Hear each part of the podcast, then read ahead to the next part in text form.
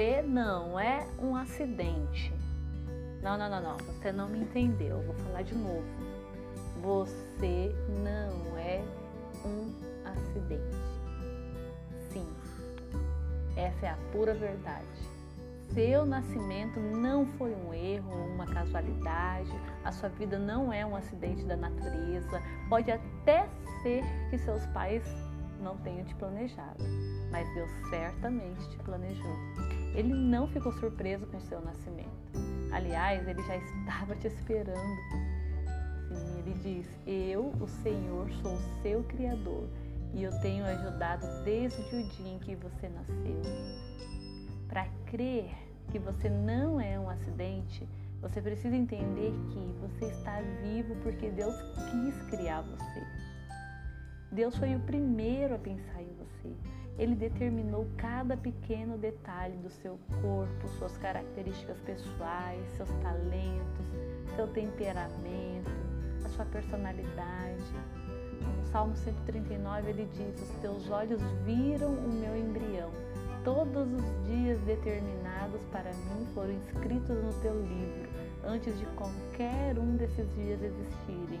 Isso é o Davi declarando diante do Senhor a convicção que ele tinha de que o Senhor o conhecia desde sempre. Você também precisa entender que Deus planejou onde você nasceria e que viveria para o propósito dele. Deus não deixou nada ao acaso. A sua etnia, sua nacionalidade, o seu DNA, a sua família, tudo foi planejado. Talvez você não se sinta parte, talvez você não entenda e talvez você já tenha se perguntado por que eu nasci nessa casa, por que eu nasci nessa família, sou tão diferente de todo mundo. Deus planejou onde você nasceria. Isso é indiscutível.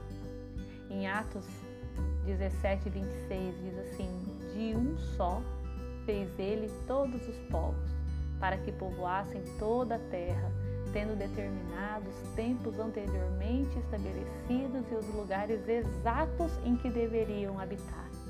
Deus nunca é pego de surpresa, ele tem tudo sob controle. Independentemente das circunstâncias do seu nascimento e de quem seriam seus pais, Deus tinha um plano para a sua vida.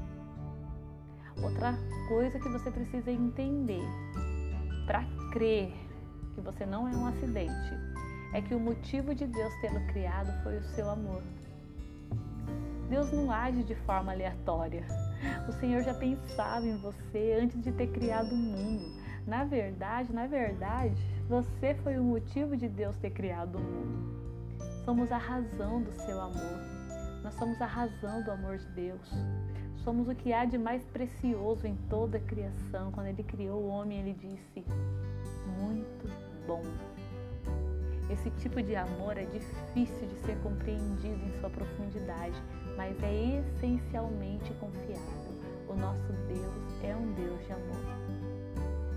Por sua decisão, ele nos gerou pela palavra da verdade, para que sejamos como que os primeiros frutos de tudo que ele criou. Efésios 1,4 diz assim: Muito antes que ele estabelecesse os fundamentos da terra, ele já pensava em nós e nos escolheu como alvo do seu amor, para nos fazer completos e santos por meio desse amor. Sua vida tem um significado tão profundo. Descobrimos esse significado divino e a sua importância quando tomamos Deus como referência. Amor é a essência do caráter do Pai. Há perfeito amor na interação entre Deus Pai, Deus Filho, Deus Espírito Santo. Ele não precisava de nós ele não estava só, mas ele desejou nos criar para expressar todo o seu amor. Talvez você não tenha sentido amor nos lugares por onde você passou, com as pessoas com quem você tem convivido, mas existe um amor perfeito. E esse amor está em Deus, o seu Criador.